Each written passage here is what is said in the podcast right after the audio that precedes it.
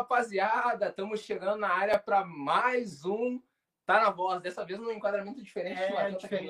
tu vê? É, é que cortaram o gatonete lá de casa. É, então, já, sempre corta, sempre tá com problema de internet, o homem, né, meu? Não é, não é legalizado. É, tu, tem- tu sabe que tu tem que investir nisso aí. Mas enquanto o nosso, nosso negócio vem do nosso bolso, tá difícil. Não é legalizado. Mas então, gurizada, sem mais delonga, vamos começar então pedindo o quê? O seu like, né? Deixa o like, se inscreve no canal, né? Participa aí pelo, pelo chat, que as melhores perguntas a gente vai estar passando pro nosso convidado mais adiante, né? E também queria começar aqui já botando aqui na tela. Cadê? Bota aqui, bota aqui, bota aqui. Os nossos patrocinadores, que é o Espaço Lua de Salem. O Espaço Lua de Salem é onde tu encontra tudo aquilo sobre terapias holísticas, ah, tu pode jogar teu búzios, tu pode fazer reiki, tu pode fazer o que quiser. Lá também? Fazem de tudo, as gurias fazem de tudo. Lá tu encontra imagem uh, espírita, Jesus Negrão. tu encontra Jesus negro, que é raro de encontrar Jesus Ah, negro. Jesus hein? Negrão. A Como maioria diz- deles é ruivo, com né, um cabelo Não, liso. é Jesus. É, pois é, mas eles deixaram desse jeito aí. Tiradentes. Mas então, pessoal, sem mais delongas, vamos estar trazendo para a live, então, o nosso convidado de hoje. Nosso né? maior convidado até hoje, literalmente. Não, não que a gente esteja desmerecendo os outros, né? Já começa por aí. É, não que a gente é, esteja é, desmerecendo. Que os outros não têm foto conhecida. Não que a gente esteja desmerecendo os outros. Mas assim, né? Antes de trazer, deixa eu tirar aqui o, o bannerzinho da tela. Tá nervoso, né? Tô nervoso, cara. Eu tô, não sei nem por onde começar. O nosso convidado, vem pra cá. Vem, vem junto. Vem junto. Vamos ver. Eu tenho que tirar aqui, né? É, Agora vai. Ale Garcia! Ah, e aí, rapaziada? Ale, Ale, Seja Ale. muito bem-vindo, Ale. Tamo junto. Satisfação. Obrigado demais pelo convite aí, rapaziada. Não, a gente que agradece por tu ter aceitado, porque a gente, a gente que, eu vou, vou, vou explicar mais ou menos como é que a gente começa. A gente vai assim, ó, vamos chutar, vamos chutar longe. Vamos tentar, vamos tentar. Quando vem alguém responde o e-mail, né? Quem aceitar, aceitou. Vamos, vamos tentar longe. Vamos Cara, o lá. negócio é fortalecer os irmãos, tá sempre junto aí na humildade. Isso aí é o meu, é meu dire- minha, minha direção de vida, tá ligado? Pô, sem palavras. Ale, queria já começar fazendo o seguinte: é é uma pergunta. é, Eu, eu sou novo nessa questão de entrevistar, mas assim, eu tenho uma pergunta meio, né, que eu já faço para todos os convidados, que é como é que era o Ale na Alezinho. infância? Como é que foi a Pô, infância boa. do Ale Garcia? Boa. tímida, Vou te responder porque tá assim, ó. Tá? fre- Tá fresco na memória, cara, porque inclusive eu vou fazer até um merchan pra dizer por que que tá fresco na memória, porque eu acabei de lançar agora em julho esse livro Aê, aqui.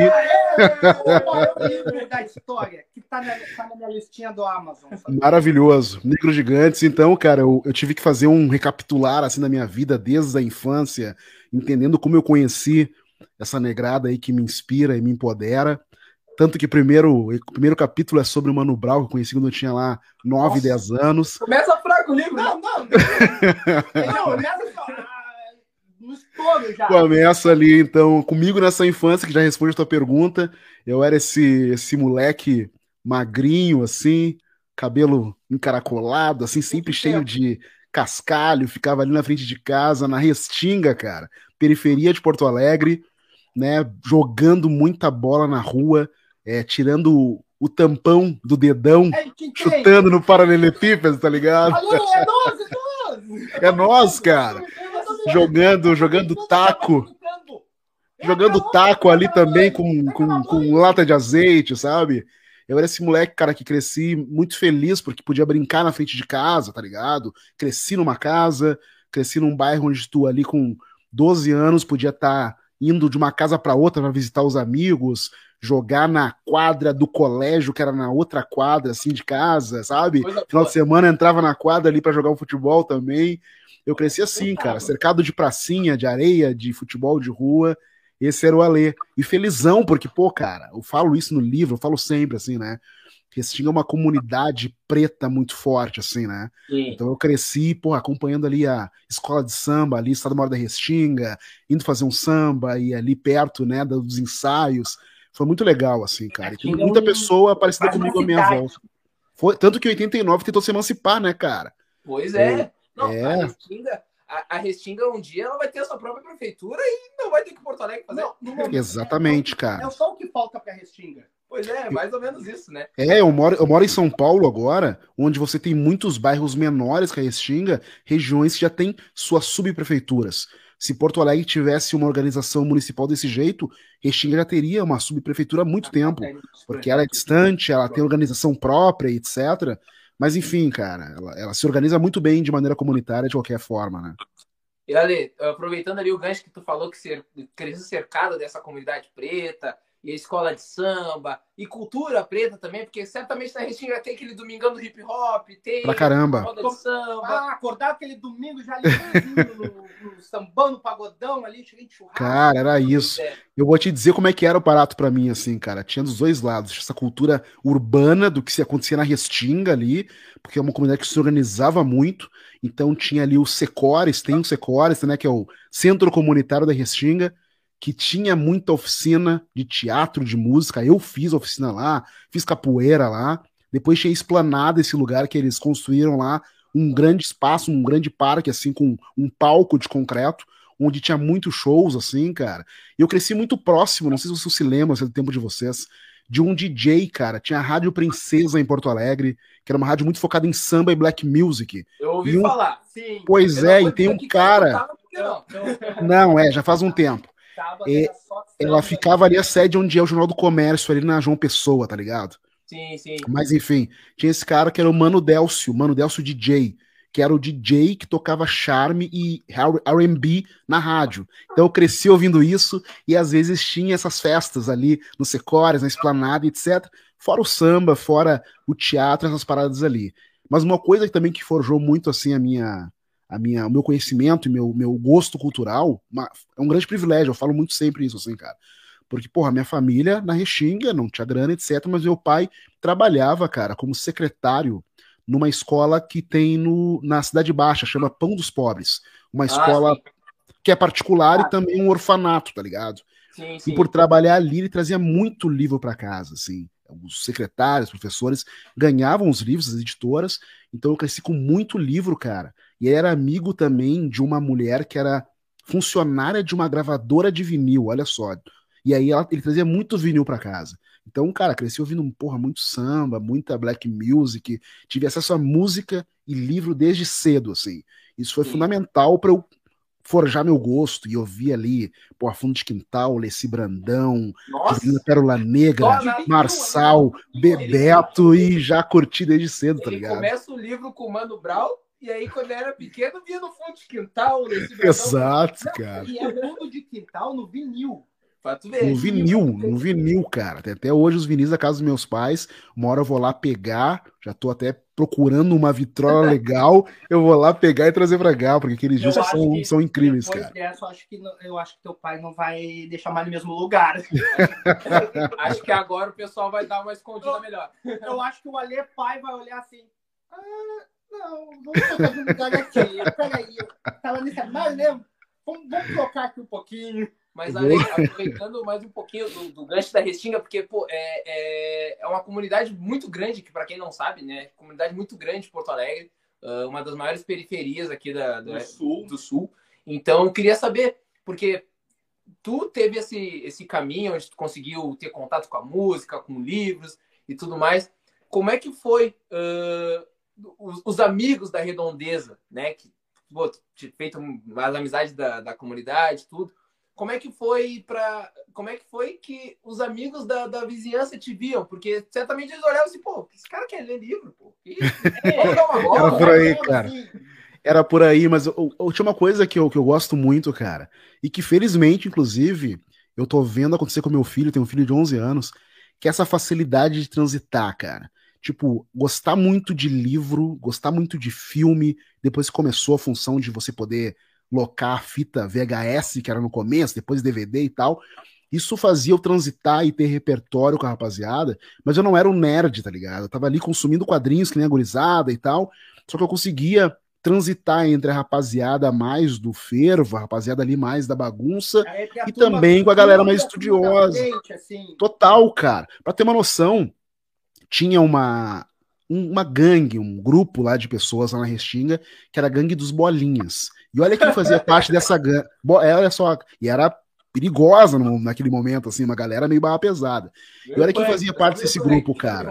Com esse nome, assim, o pessoal não diria. Não, não, não, não diria por esse nome, não. Mas olha quem fazia parte dessa galera aí. O cara era o Tinga, o jogador de futebol, tá ligado? Que cresceu também perto de mim ali. A gente passava não, ali na. Não, vamos lá. Só melhor. Eu começo o livro com o Mano Brown. Jogava bola, jogava bola, jogava taco com o Tinga. Era isso, cara. Ídolo do meu time, Tinga, eu te amo.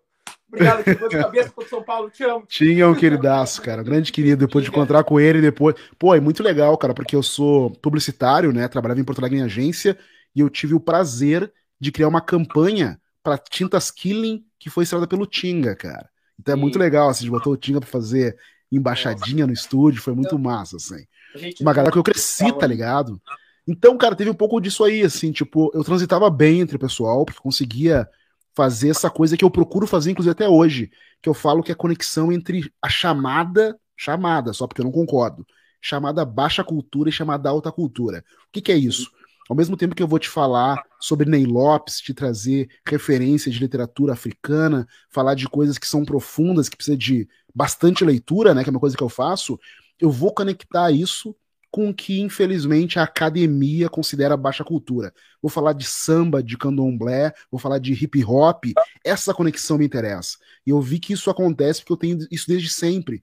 Não ignorar as diferenças, as manifestações culturais diversas e entender como em cada coisa tem valor, tá ligado? E por causa disso transita bem entre tipos de pessoas diferentes. Você tá ali, né, fazendo um samba com a molecada, tá na rua andando com eles ali na restinga, e também tá ali conversando com os professores, entendendo como é que as coisas se conectam, como é que tu cresce, etc.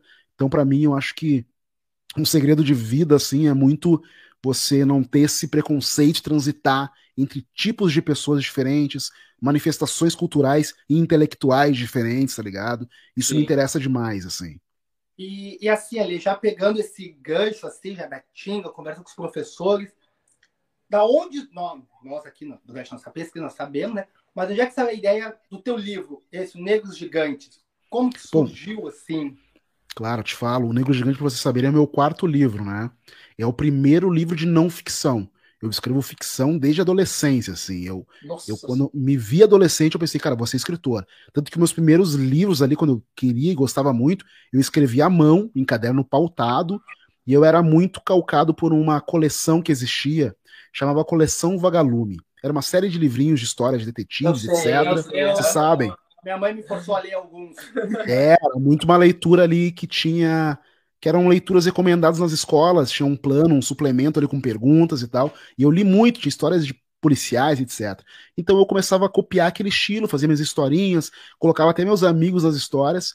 E eu me lembro, cara, quando com 14 anos meu pai comprou uma máquina datilográfica nossa. Aquela manual ainda, não tinha elétrica ainda assim.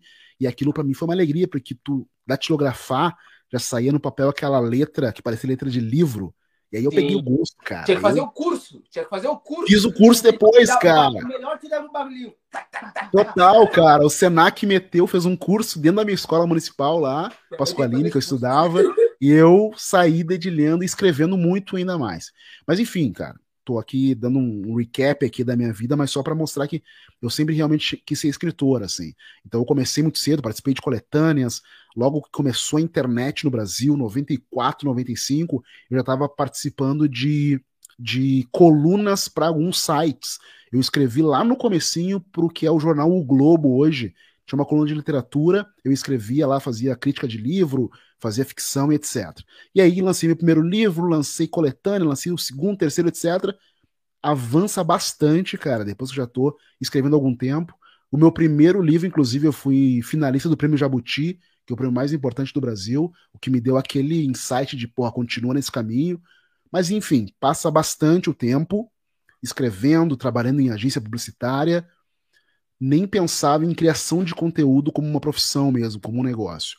Sim. 2018, eu tive um insight que foi o seguinte: eu ouvia muito podcast, e antes de podcast, como deu para perceber quando eu falei talvez de Mano Délcio, eu ouvia muito rádio, muito rádio. Eu gostava de ouvir, inclusive, na madrugada, rádio AM. Eu gostava daquelas histórias. O pessoal entrava no ar, ligava o telefone, é, ligava de telefone e ficava conversando. E aí eu ficava ouvindo de madrugada aquilo, eu gostava muito do papo, assim, de rádio. E aí, como começou os podcasts, naturalmente me interessei por podcast, ouvi pra caramba e tal. E quando eu trabalhava em agência publicitária, cara, e quando tu vai começando a alçar alguns lugares que tem poder de decisão, algumas coisas me incomodavam. Primeiro, poucas pessoas negras na publicidade, nas campanhas, nos comerciais, nos anúncios. E aí, como um diretor de criação que eu me tornei lá em Porto Alegre, eu comecei a poder colocar modelos e atores negros nas campanhas. Só que também comecei a querer colocar pessoas negras na criação publicitária. Pô, a gente precisa de redator, diretor de arte, gente negra para criar e trazer um outro olhar, assim, tá ligado? E aí eu comecei a fazer isso. Mas aí, quando eu, quando eu pesquisava muito e, e, e, muito interessado, assim, por várias biografias de pessoas que eu gosto demais, pô, quero, quero saber que mais sobre o Martin Luther King, quero saber que mais sobre a Juvelina Pérola Negra, quero saber sobre o Emicida, quero saber aqui, né, sobre Elza Soares, eu ficava muito de cara, porque no Brasil você aqui, tem... Olha aí, ó. Grande Emicida. Eu ficava muito, muito, muito, muito indignado, porque no Brasil tinha poucos sites e pouca biografia institucionalizada sobre essas pessoas que são gigantes. Né? Você tinha um blog ou outro, uma publicação na internet ou outra meio pobre. Quando você compara, e às vezes é preciso fazer essa comparação, você vai pesquisar uma figura negra, né, é, que é uma personalidade norte-americana, você tem trocentos sites, Biblioteca Nacional, tem homenagens, tem uma né, muita informação, muita informação oficial, bem feita, sabe? E eu comecei, cara, eu vou fazer uma coisa que eu sempre acreditei, que é o seguinte: se você tem algum pouco de algum, algum, algum poder que seja, é, e é muito importante as pessoas não, não, se subestimarem, né? A gente tem sempre um círculo à nossa volta, pessoas que a gente influencia, lugares onde a gente consegue chegar. Eu pensei, cara, eu vou usar o que eu tenho aqui de ser um cara relativamente conhecido em Porto Alegre, porque eu saía ali, né, em site de publicidade, lançava um livro, saía no site, saía no jornal, etc. E eu vou começar a contar histórias das pessoas que eu admiro. Comecei, cara, eu vou fazer um por semana para ter realmente aquela obrigatoriedade ali. Eu vou fazer um podcast que é narrado, um podcast que eu vou pesquisar a biografia, escrever o roteiro, gravar, editar e subir. E como é uma vez por semana, vai ser o Negro da Semana. Então é Negro da Semana foi o podcast que eu lancei em 2018. Comecei ali contando uma história de cada vez e misturando, fazendo questão de misturar isso que eu falei para vocês, misturando a chamada alta cultura com a chamada baixa cultura, digamos assim. Sim. Então eu comecei com o Joe Coltrane, que para mim é o sinônimo de música, um mestre do jazz, um cara que eu fico assim emocionado quando eu ouço.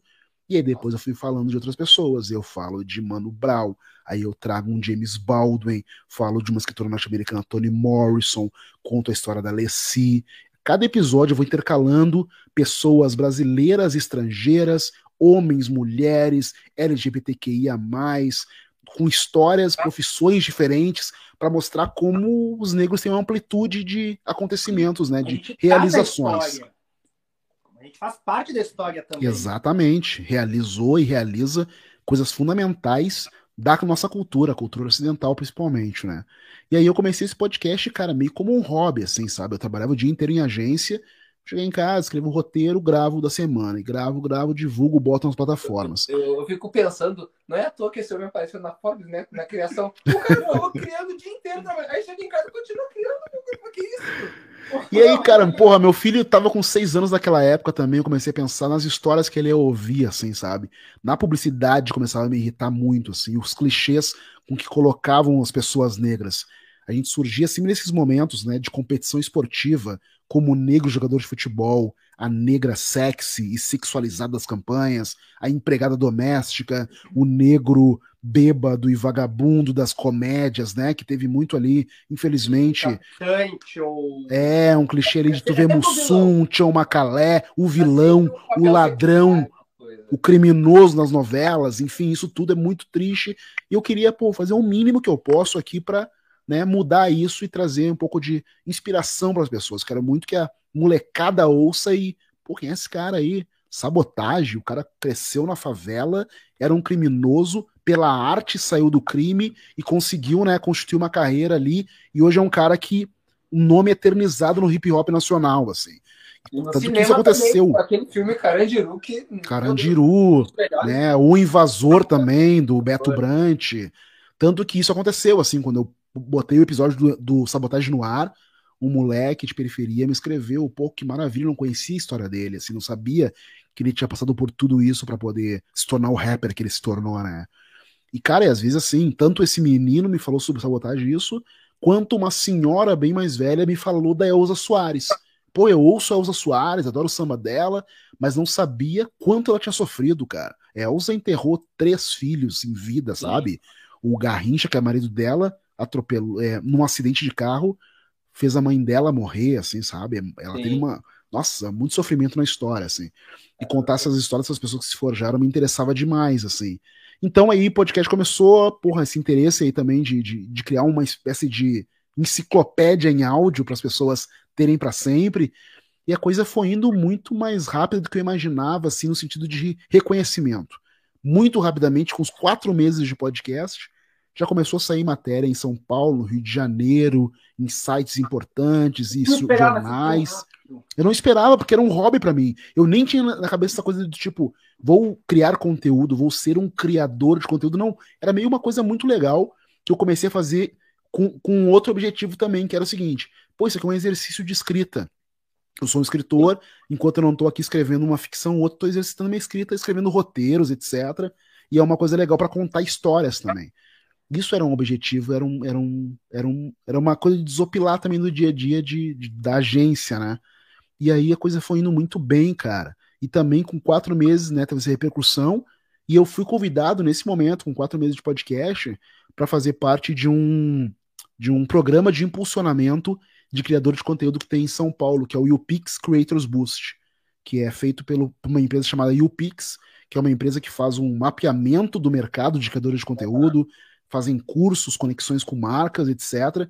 E fazem esse evento uma vez por ano, em que eles selecionam cerca de 20 criadores de conteúdo do Brasil inteiro para fazer uma imersão, aprender a como você vira um criador profissional, se conecta com marcas, consegue cobrar, constrói um projeto, apresentar para uma marca, etc. E aí eu fui para São Paulo, vim para São Paulo naquele momento, né? Morava em Porto Alegre, passar uma semana aqui, cara, e aquilo me abriu as portas de uma maneira absurda, assim. Porque daí ali tu tinha exercícios diários de criar pra marca. Tá, tu é o podcast Nego da Semana. Como é que tu coloca o Magazine Luiza dentro do podcast? Qual é o projeto que tu vai criar para eles? Tem que fazer assim, em uma hora, criar um projeto, pum, apresentar, e o cara do Magazine Luiza do marketing tá lá pra, lá, pra ouvir, entender a história, entendeu? Pouca pressão, né? Pouca, Pô, pouca pressão, cara. E marcas incríveis estavam lá. Leves, Fiat, TNT Energy Drink, um monte de gente legal e tu exercitando isso e tu, e tinham premiações, assim, pô, tu ganhou essa rodada, tu ganhou não sei o quê. E aí tu conseguia conversar com as marcas. Pra caramba, cara. E foi muito legal, porque daí lá eu tive um insight, né, que foi muito bom, assim, criadores de conteúdo me passaram esse insight, pessoas que já estavam no mercado, tipo assim, Ale, tu tem que ser referência em falar de cultura negra em todos os canais. Então não fica só no podcast. Vai pro YouTube, vai pro Instagram, vai pro Twitter falar disso também. E foi ali que eu comecei, cara. Eu comecei a entender isso e uma coisa foi fundamental, assim. Porque eu saí desse programa assinando um contrato com o Bradesco para criar durante um ano uma série de podcasts para falar de um programa que eles tinham recém-criado ali, que ia começar naquele novembro, que era um programa chamado Bravos, que é para dar para enaltecer a voz de pessoas negras que são artistas e são empreendedores. Então, cara, aquilo foi maravilhoso para mim, assim, porque eu fechei com eles um contrato de fazer 12 podcasts em que eu entrevistava pessoas gigantes da cultura.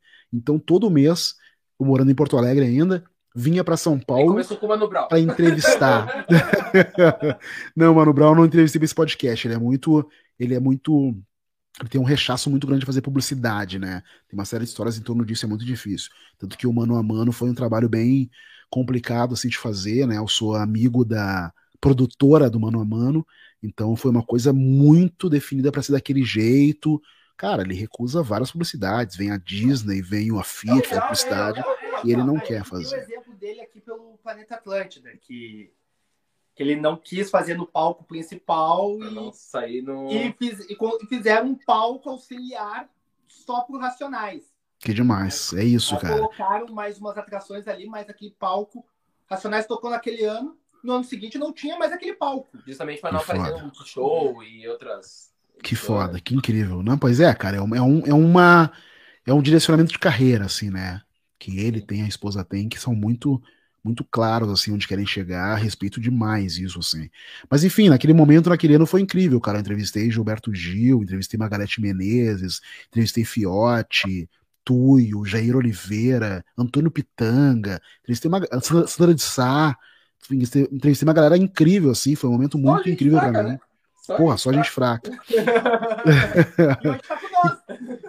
e aí, naquele momento, eu me estabeleci, assim, cara, eu entendi para onde eu podia ir, entendi a criação de conteúdo como um negócio, realmente, uma empresa, me entendi como empresa, e comecei canal no YouTube, comecei a focar nisso no Instagram, no Twitter, a trazer em cada plataforma um jeito diferente de contar histórias e de me conectar com marcas, cara, apresentando projetos e tal. Fiz vários outros projetos depois. Fiz um projeto, um podcast exclusivo para Aurelo, que é uma plataforma de podcast que paga os criadores e também conta com o aporte né, de, de ouvintes que querem pagar ali um pouco ali para os criadores de conteúdo. Então eles contrataram um podcast em 12 episódios, eu lancei um podcast chamado Drive Your Funk Soul, que eu conto a história da Black Music, tá ligado? E aí é demais, que é cheio de trechos de música, vou contando desde lá, né, os negros é, planta, é, colhedores de algodão, né, como começa o blues, o jazz, como isso vem pro Brasil, o samba, o hip hop, o rap no Brasil.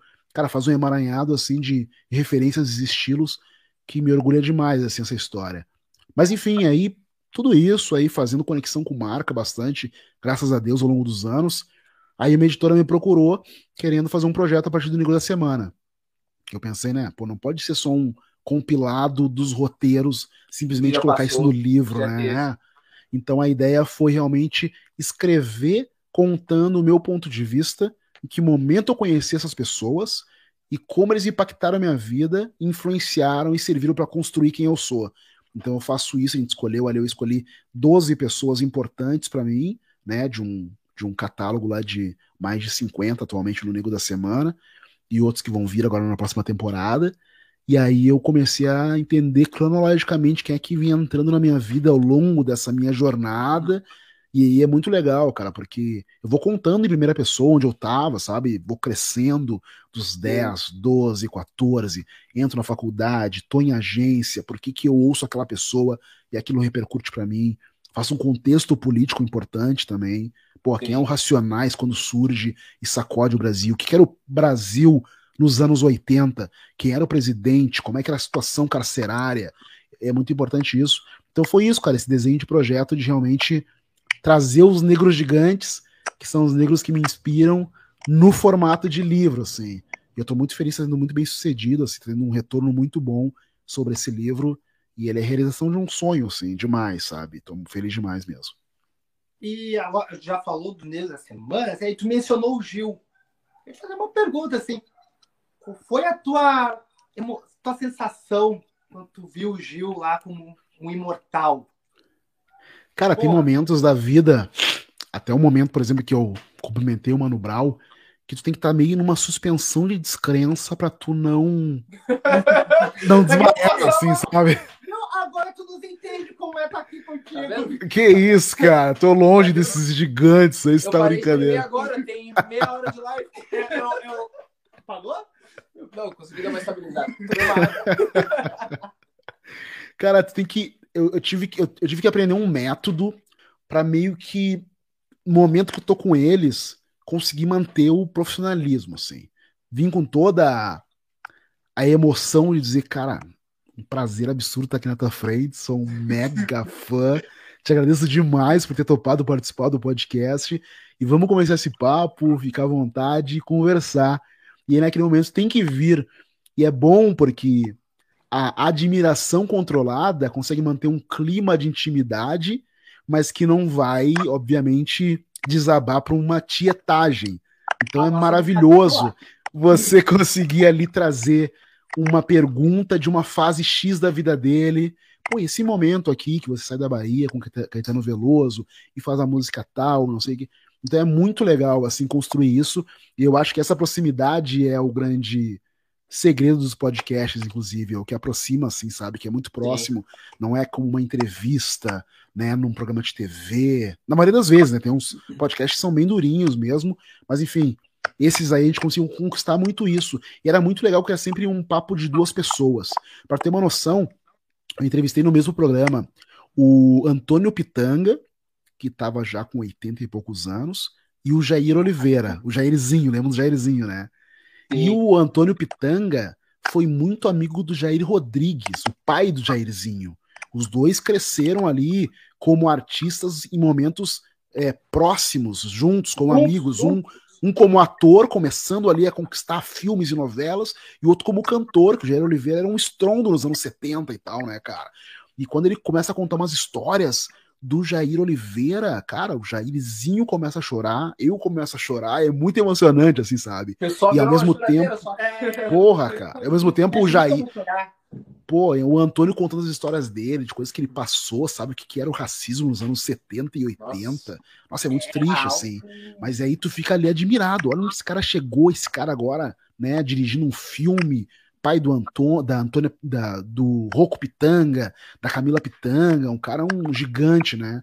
Então, é, cara, é emocionante demais, cara, juntar essas pessoas, ouvir a Sandra de Sá, que eu tenho vinil na casa dos meus pais, tô conversando com a Sandra de Sá ali, sabe? É muito, muito impressionante. É, não, e aproveitando que tu, tu falou no, no, no, naquela parte ali onde tu diz que no livro tu vai contando ao longo das pessoas que tu foi conhecendo, que foram entrando na tua vida, e isso reflete, eu, eu me vi muito nisso, porque cresci em família de negrão, raiz. Aquela do junta um quilinho de carne, meia dúzia de cerveja e churrasco no domingo. É isso. É, mais ou menos isso. Então, tipo, uh, quando tu fala que ao longo do tempo tu foi conhecendo pessoas que foram entrando na tua vida e tudo mais, eu me vejo nisso porque uh, eu tive contato com rap, eu era pequeno. Primeiro CD que eu tinha, Marcelo D2, A Procura da Batida Perfeita. Aí, e, e, tudo começou a partir de, um, de, uma novela chamada Turma do Gueto, que dava na Record. Sim, sim, sim, lembro disso. Com o Netinho, né? Isso. E aí eu, eu, gostei muito do rap, que era a, a, a introdução do, da novela. E aí pedi pra minha mãe, me dá um, um, livro desse tipo de música, me dá um CD desse tipo de música aqui, que eu nem sei qual é o nome, me dá esse aí. e ela vai, que, ali na, na frente da parada, que música? Essa, esse tipo aqui. Aí ela chegou em casa com o do Marcelo D2. É, não era a música que eu queria ouvir, mas era rap, né? E aí, a partir do rap, pô, com, a, com a escrita, eu fui conhecendo Rashid, Kamal, Emicida, e a partir da música deles eu fui conhecendo Teresa de Benguela, fui conhecendo inúmeros né, negros que podem estar no teu livro que eu ainda não li, mas que, eu, eu queria saber como é que foi uh, na construção desse livro, né, tu contar essa história de o momento que tu conheceu eles e tudo mais. Uh, como é que foi para ti voltar lá atrás e, e te imaginar que o Ale lá de trás quando conheceu essa pessoa o Ale que tá hoje aqui. ouviu, ouvia ela ali no, no fonezinho ali Isso. e tal. Hoje tá, tá de frente com ela, que nem tu agora com o Gil, com, com o Antônio Pitanga ali, com o Jairzinho. Pô, ouvia ele lá e hoje tá aqui conversando. É, agora tá aqui na minha frente. É aqui, tá a dois passos. Cara, acho que tem certas coisas na minha vida que eu ainda vivo numa suspensão de descrença, assim. Que as coisas vão acontecendo, eu vou agradecendo a Deus por elas mas que ainda não caem totalmente a ficha, assim, é muito louco, cara. E coisas bem simples para algumas pessoas, assim, por exemplo. Quer ver? Eu vou dar um exemplo bem singelo, assim. Quando eu era mais adolescente, eu muito impactado pelo meu irmão, que era muito fã, que depois já começou, né, depois de crescer na infância ouvindo muito samba, samba raiz, você começa a ouvir também os pagodes, etc. E meu irmão era muito fã do Negritude Júnior. E ah. eu comecei a ficar muito fã do Negritude Júnior. Tinha, a gente tinha todos CDs, eu fui a show em Porto Alegre, etc. E aí, quando hoje, o cara, o Netinho é um cara que me segue no Instagram, troca uma história comigo, sabe? É, essas coisas são meio surpreendentes e assustadoras, mas se você fica preso ao, ao quão fascinante elas são, você não avança, é muito louco, assim. Tem um momento que você tem que ter uma coisa de como é que se diz, de fingir costume, uhum, manter com os próximos, é, manter com os próximos ali uma conversa de, cara, olha isso aqui, tá ligado? né? Maria Rita, né? A cantora também começou a me seguir, trocou uma ideia comigo no Instagram e tal. Essas coisas são estranhas, assustadoras, assim, mas tu, é caramba, sabe? Então é importante isso assim para você poder avançar, entender a trajetória dessas pessoas e tal, mas realmente é, é emocionante quando você volta e você tem que escrever sobre ela, né? Porra, Alessi Brandão tá no meu segundo capítulo, né?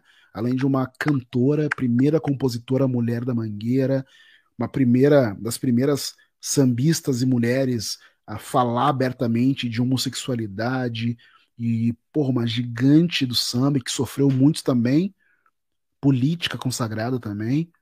Eu conto ali de quando eu ouvi o primeiro som dela num churrasco na casa do meu pai, aquilo vai se filtrando e eu pô, quem é essa mulher? Que som é esse? Por que isso tá fazendo tanta.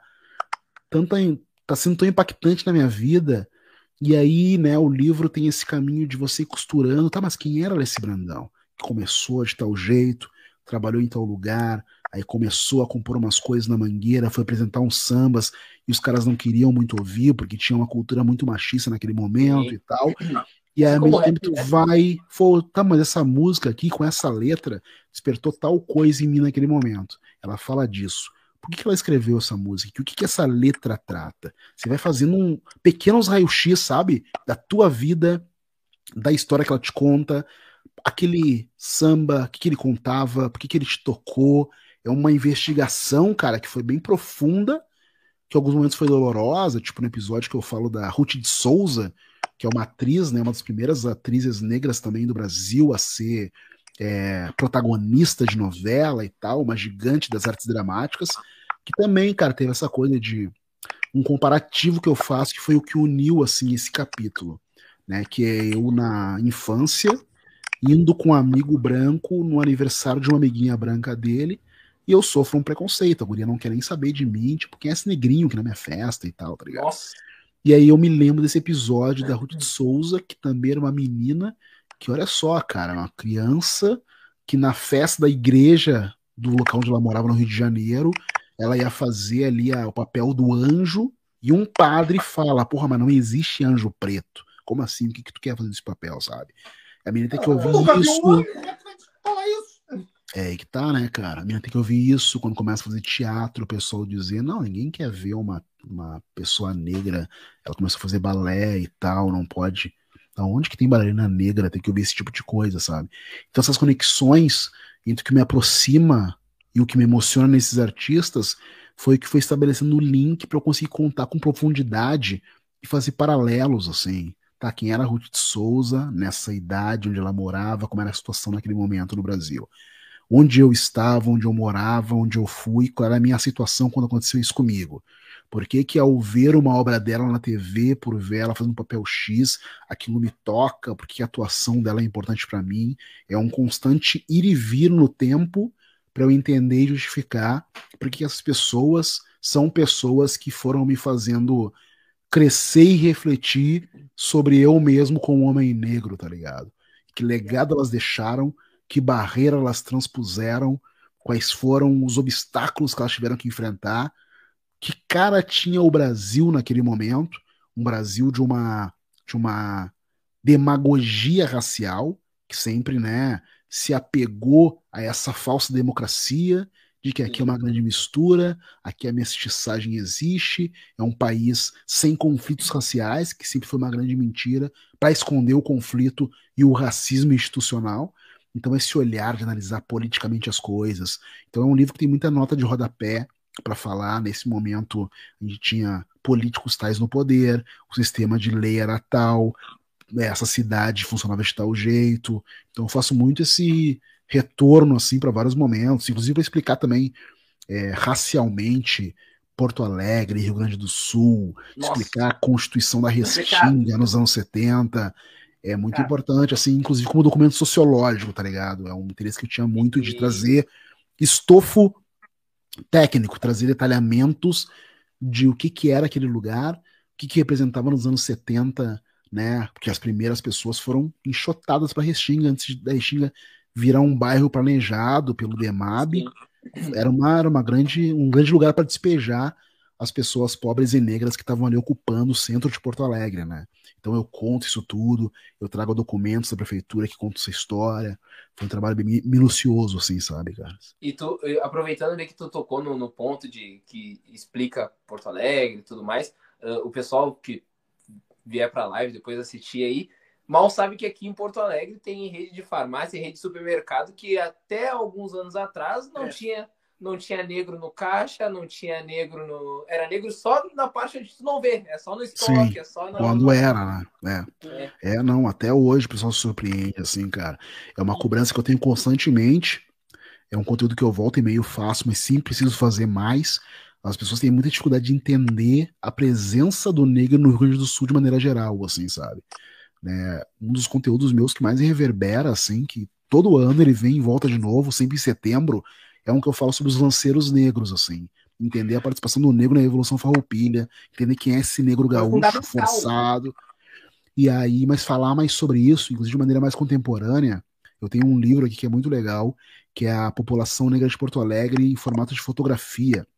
Os negros que ocupavam ali o centro de Porto Alegre nos anos 70, que era um momento que as pessoas iam ao cinema, de terno, gravata e tal, e tem uns negros e as negras caminhando ali pela Praça da Alfândega, sabe, num clima de elegância, Sim. e eles se encontravam na esquina democrática, e tinham os clubes em Porto Alegre, contar essa presença negra, contar né, o número de terreiros negros, de quilombos no Rio Grande do Sul, isso é muito importante para as pessoas, elas me cobram muito, e é um conteúdo que eu quero fazer sempre mais, porque as pessoas têm essa imagem hegemônica que a Sim. mídia sempre propagou Nossa. do Rio Grande do Sul, que é um lugar como se fosse né, somente claro. resultado de italianos e alemães na sua formação cultural, o que é uma mentira, né? Tempo atrás eu estava vendo um podcast e daí perguntaram assim, mas lá no Rio Grande do Sul nem tem favela, nem tem vila lá pra lá, pros lados de lá. eu fiquei tipo assim, eu tô... não, eu moro, eu moro em Disney. Eu, eu tô em uma pessoa. Não, e a, essa do Rio Grande do Sul ser só alemão, eu morei até os 10 anos, eu morei na Serra. Então. Caxias do Sul, passei lá alguns maus bocados lá. Eu, eu morava em Canela. Eu morava em Canela, então era literalmente. Tu contava nos dedos quantos negros tinham na turma. É. Eu e mais um. Eu e dois, assim, no máximo. E foram dez anos lá, assim. Caramba. Então é, é, é complicado, assim, tipo, tu. Que nem, hoje, hoje eu brinco, eu digo, eu era um, um, um evento turístico. Só que é eu. Vamos Sim. na Casa do Negro ali, ó. Era um ponto, ponto de referência, né? É, era um ponto de referência. Ah, sabe onde é o mercado? Não. Tá vendo o negrão ali? À esquerda. Dobra ele à esquerda. Mas assim, tu falou da Alice Brandão, e aí eu lembrei da primeira vez que eu ouvi Identidade, do Jorge Aragão. Cara, é, deu, um, deu um arrepio assim na hora. Eu, quase chorei, vamos falar a verdade. Fala assim. a verdade, chorou. Eu falei, eu falei. Você falou dessa descrição lá, tu estava do meu lado. A gente trabalhava junto. Aí, assim, cara, identidade. E tu ouve assim, e eu fui ouvindo as outras, e, e Jorge Aragão, ele passa toda, toda música e tem uma mensagem para passar. É. E tem uma assim que é Podemos sorrir, hoje. Como é Nada que é? mais nos impede. Exatamente. Cara, aquilo ali, meu, esse verso assim. Sim. É. Pô, tem, tem, quem não entende, quem não tem um contexto assim, não entende assim, não vai entender a música. Ela é. tem outro significado para nós.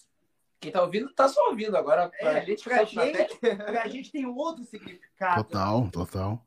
Ela tem uma outra pegada. É impressionante desvendar as camadas, assim, né? Porque você tem o entendimento, você tem a funda, fundamento do que é aquilo sendo contado, assim, é muito impressionante. Jorge Aragão é um baita artista, ele também é, é dono de composições incríveis como essas que tu falou, né? Essa e outras. E assim, o, seguindo mais assim, um pouco mais na literatura, assim, na música, tu, qual foi a tua sensação quando foi indicado pro Jabuti? Tu esperava cara, indicado, cara? Eu não esperava, mas uma coisa aconteceu que foi muito foi muito mágica, assim. Eu, naquele momento, né, desde que eu me formei, etc., desde 2005, eu trabalhava em agência de publicidade.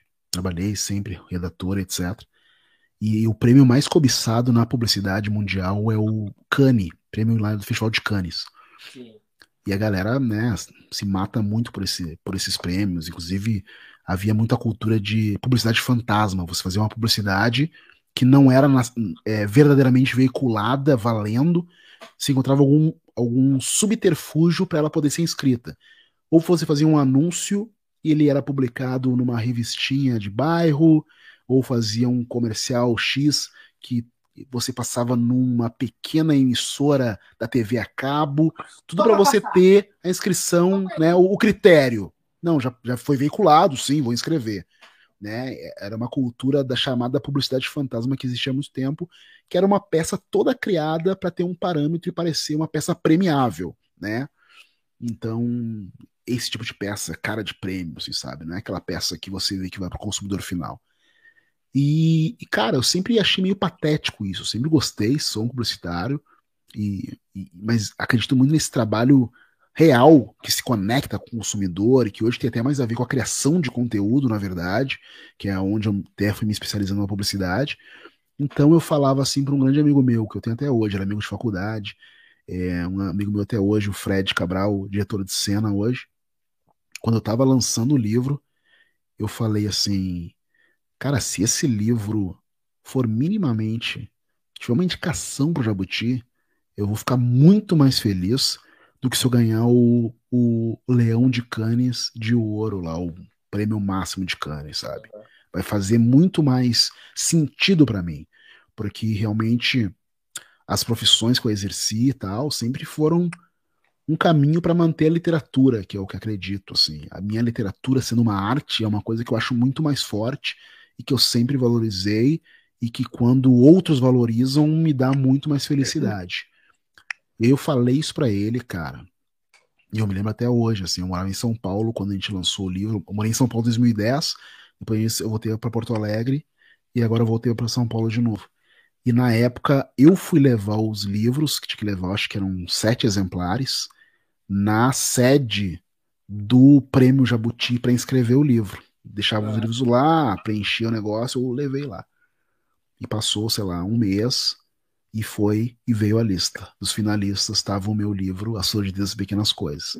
E eu fiquei feliz demais, assim, porque eu falei isso para esse meu amigo, cara. Vou ficar mais feliz, não preciso nem ganhar. Se eu for indicado, eu vou saber que eu estou no caminho certo, que a minha literatura realmente tem qualidade, que ela está sendo vista por críticos e pessoas que entendem disso no Brasil, cara, ali para mim foi aquele, aquela certeza do tipo, cara, vai em frente, continua escrevendo, continua fazendo. E depois o livro também foi ganhador do Prêmio Biblioteca Nacional, no mesmo ano, o mesmo livro. Ganhou um prêmio da Fundação Biblioteca Nacional, o prêmio Clarice Lispector. Então, realmente, recebeu ótimas críticas também. E foi uma, uma certificação de que eu estava fazendo com qualidade, o que eu me propus a fazer, sabe? Você sempre ouve muita coisa do da excelência, né, do fazer negro, assim, né? Você ouve do seu pai de fazer dez vezes, dez vezes melhor e tal, para não deixar na reta. Não deixa na reta, faz com qualidade, faz com excelência. E eu sempre fui muito aplicado em fazer com excelência, assim. Eu falo uma coisa que é o seguinte: você pode não gostar de mim por fatores subjetivos. Pode dizer assim, pô, não gosto do cabelo do Alê, não gosto do sotaque dele, não gosto da barba. Mas é subjetivo. Trabalho... O trabalho tu não tem que dizer. Se tu vai ler um roteiro é, meu, ele é muito bem escrito. Se vai ver um vídeo meu, vai ser bem produzido, assim como um podcast meu. Se você vai ver um design de uma capa do podcast, de uma arte que eu coloco no Instagram, aquilo vai ser foda. Eu recebo elogios por causa disso. Porque o que é objetivo, o que é feito com qualidade artística, aquilo ali eu quero que seja irrepreensível, você não tem o que dizer para mim. E para mim é muito por causa disso que eu fui e venho conquistando sucesso nas coisas que eu venho fazendo, sabe? Eu chego para as marcas e faço uma proposta de publicidade, eu, de conteúdo. Eu chego assim, cara, olha só, nesse novembro, ao invés de contar a história X de sempre, quem sabe a gente faz isso aqui. Pegar um exemplo, é, Leroy Merlin, uma, né, uma grande marca de, de lojas de material de construção, decoração e etc. Né? É, não adianta só dizer, pô, a gente apoia, chegou mesmo a consciência negra, não sei o quê. Qual é a grande sacada na área em que eles estão? vou, dar, vou falar, né? Pô, na área da construção, as pessoas negras sempre vistas como o peão de obra, a pessoa que está ali como pedreiro, construindo, etc. É Quem sabe a, é a gente convida. É, a mão de obra. Não está repleto da intelectualidade, né? Quem sabe a gente vai, eu vou entrevistar esses quatro arquitetos, decoradores e designers consagrados na sua profissão, pessoas negras, no perfil da Leroy Merlin, para mostrar essa excelência negra na arquitetura também. Sabe, você apresenta um projeto como esse e convence eles da, de como aquilo é envelhecedor, e aí você não tem como você contestar isso, tá ligado? É esse tipo de abordagem que eu faço muito para realmente justificar a qualidade, a excelência do trabalho, assim. Então eu tenho isso muito em voga, assim, de não deixar na reta, fazer as coisas muito bem feitas, assim, de verdade. E assim, Ale, como é que tu tá na publicidade, escritor, na literatura e tal, como é que tu entrou no cinema, assim, nesse, nesse nicho, assim? Até aproveitando aí, o nosso amigo Gabriel Lemos perguntou. É, como é... porque antes de chegar no Omelete, já tem ali na TNT, no Comentando Globo de Ouro, como é que foi, assim, tu sai da literatura, tu já tá consolidado, vamos dizer assim, na literatura, ali, na publicidade, e tu começa a adentrar no cinema, no mundo do cinema, assim, como é que foi? Tu resolveu assim? Cara, foi. Foi muito, foi muito natural, na verdade, porque é o seguinte: é parte de uma estratégia que eu desenhei assim quando eu comecei. Quando, como eu falei aqui antes, quando o pessoal falou, Ale, você tem que falar de cultura negra em todos os lugares. Eu fiz uma análise de como a cultura negra estava sendo falada por outros criadores de conteúdo. E era sempre sobre um viés que ele é muito. Esse barulho estão ouvindo? Acho que era, não sei se era microfone ou. É microfone ou fone. Tá. Mas vai tá tudo certo, vambora. Tranquilo. Acho que tá teclando? Não, não. Não? Tá, beleza. Tô ouvindo. Mas enfim, quando eu comecei a criar conteúdo, eu comecei a ver, cara, como é que os outros criadores de conteúdo que vieram antes de mim, negros, estão fazendo conteúdo. E era sobre um aspecto que foi muito chamado de militância. A gente veio, como sempre, infelizmente, atrasados depois, né? Você vai ver o YouTube, os negros começaram a criar conteúdo depois, porque com mais dificuldade, menos acesso a equipamento, etc, etc. Então a gente vem como? A gente vem com fúria, a gente vem contando o racismo que existe no Brasil, a dificuldade que a gente passa, falando isso. E aí o que acontece? Você tem ali algumas pessoas que estão envolvidas na luta antirracista que vão comprar aquilo e dizer, porra, isso aí é necessário, importante, vão estar junto, você vai destacar um ou outro, você vai achar interessante em um certo momento. Só que, como a gente fala até na publicidade, você não aguenta levar um soco na cara o tempo inteiro. As pessoas querem uma informação que lhe seja passada, que ela tenha consciência daquilo, mas de uma maneira que seja mais agradável de se ouvir, digamos assim. Então, ao invés de falar a mesma coisa de uma maneira mais mansa, eu fui falar de negritude, de cultura negra, sob um aspecto que para mim é incontestável, que é sobre a excelência do que a gente constrói. Então, tanto o Negro da Semana quanto o YouTube e o que eu faço nas outras redes, eu fui falar sobre grandes feitos, grandes fatos, grandes pessoas negras que são incríveis e fundamentais para a cultura que existe até hoje. E aí você vê aquilo, a história sendo contada, um fato atrás do outro, você fala, cara, é verdade, não tem o que discutir aqui. Muhammad Ali, maior pugilista de todos os tempos. E além de tudo, um cara que se envolveu na luta civil, né, junto com Martin Luther King, numa, numa, numa manifestação necessária para afirmar a presença e a necessidade dos negros. Então você vai trazendo fatos indiscutíveis. E quando eu fui trazendo esses fatos, eu fui elegendo alguns pilares que eu gosto, que me fascinam, que são literatura, música, cinema e séries, às vezes política também, esses aspectos da cultura que eu acho interessantes. apresento isso no podcast, no YouTube, no Instagram, no Twitter, etc. E ao falar de cinema, eu pensei, cara, tem um monte de crítico, um monte de youtuber, um monte de gente falando de cinema de uma maneira vasta, assim, generalista, de todas as produções, etc vou focar e falar de cinema negro, atores negros, diretores negros, como é que é o cinema negro norte-americano, africano, brasileiro, como é que a produção se dá em cada um dos lugares. E eu sempre vi, me vejo, né, muitos filmes, muita série, assim. Eu, assim, quando eu comecei a estagiar e trabalhar, eu já era ratinho de distribuidora de DVD. Ia lá pro centro de Porto Alegre, lá na Farrapos, tinha um monte de loja de distribuidora de DVD, comprar Sim. DVD de balaio, assim, né? Tenho aqui, até hoje, aqui atrás de mim, mais de 200 DVDs e tal. Então eu sempre consumi muito. E eu focava nisso, fazia conteúdo sobre isso, etc. E aí começaram a vir esses convites, cara. Pra, quando começa na né, TNT, vai cobrir o Oscar. Pô, e esse Oscar tem um apelo que tem várias produções negras e atores negros indicados. Quem é que tá falando bem disso? O Ale. Vamos chamar o Ale, né? Quando vem Globo de Ouro também vai premiar produções de TV e séries que agora, principalmente por causa do streaming, tem cada vez mais números. Também me chamam e a gente vai nisso. É, eu vou entendendo que isso funciona, vou fazendo mais conteúdo sobre isso, vou sendo chamado para fazer publicidade também de plataformas de streaming, faço ali publicidade para Telecine, para Prime Video, né, para Disney Plus. Fiz um especial pro Disney Plus para falar do Falcão, quando surgiu a série do Falcão no Disney Plus. Então, isso conecta de maneira natural com o que eu faço, sabe? Então, não é forçado. Eu vou falar de por que, que é importante você conhecer a história do Falcão, por que, que ele nasceu no Harlem nos anos 70, o que, que era o Harlem, que agora ele foi para Louisiana quando transcreveram para a série e no universo do Marvel Cinematic Universe. Então, vou explicando essas coisas todas, fazem muito sentido com o meu conteúdo e os convites vão surgindo, cara. E aí, com o Omelete, foi isso, foi um olhar ali para quem estava vendo meu conteúdo. Eu devo muito ao Marcelo Forlani, que é um dos sócios, que é um cara que via meu conteúdo, me seguia, me convidou num novembro, logo depois teve aquele momento ali do assassinato do George Floyd nos Estados Unidos. Houve Sim. muito essa coisa de pessoas com, com perfis eu, eu, maiores. Que eu te vi no Omelete, eu olhei assim, pá, tem um negrão no Omelete. Não seja sua participação, não vai ter sua participação. Mas a gente qualquer coisa. A gente é. é, que nem filme. Nem filme é, é muito, é muito foda filme. isso, cara. A gente fica assim, né? Filme, a gente, ó, hum, negão vai ser o primeiro ou segundo amor. A gente tá sempre torcendo. É isso quando aparece um dos nossos ali, a gente tá sempre torcendo, tipo assim, meu, tomara que ele não seja o sem graça da história. Tomara que é. ele seja o super-herói do Que ele permaneça ali. Do filme.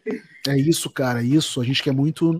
E a, a gente torce muito para não precisar mais acontecer isso, né? Para ser tão natural, tão frequente, tão vasta a presença dos negros, que a gente não tem que ficar nessa torcida assim. Me lembro quando.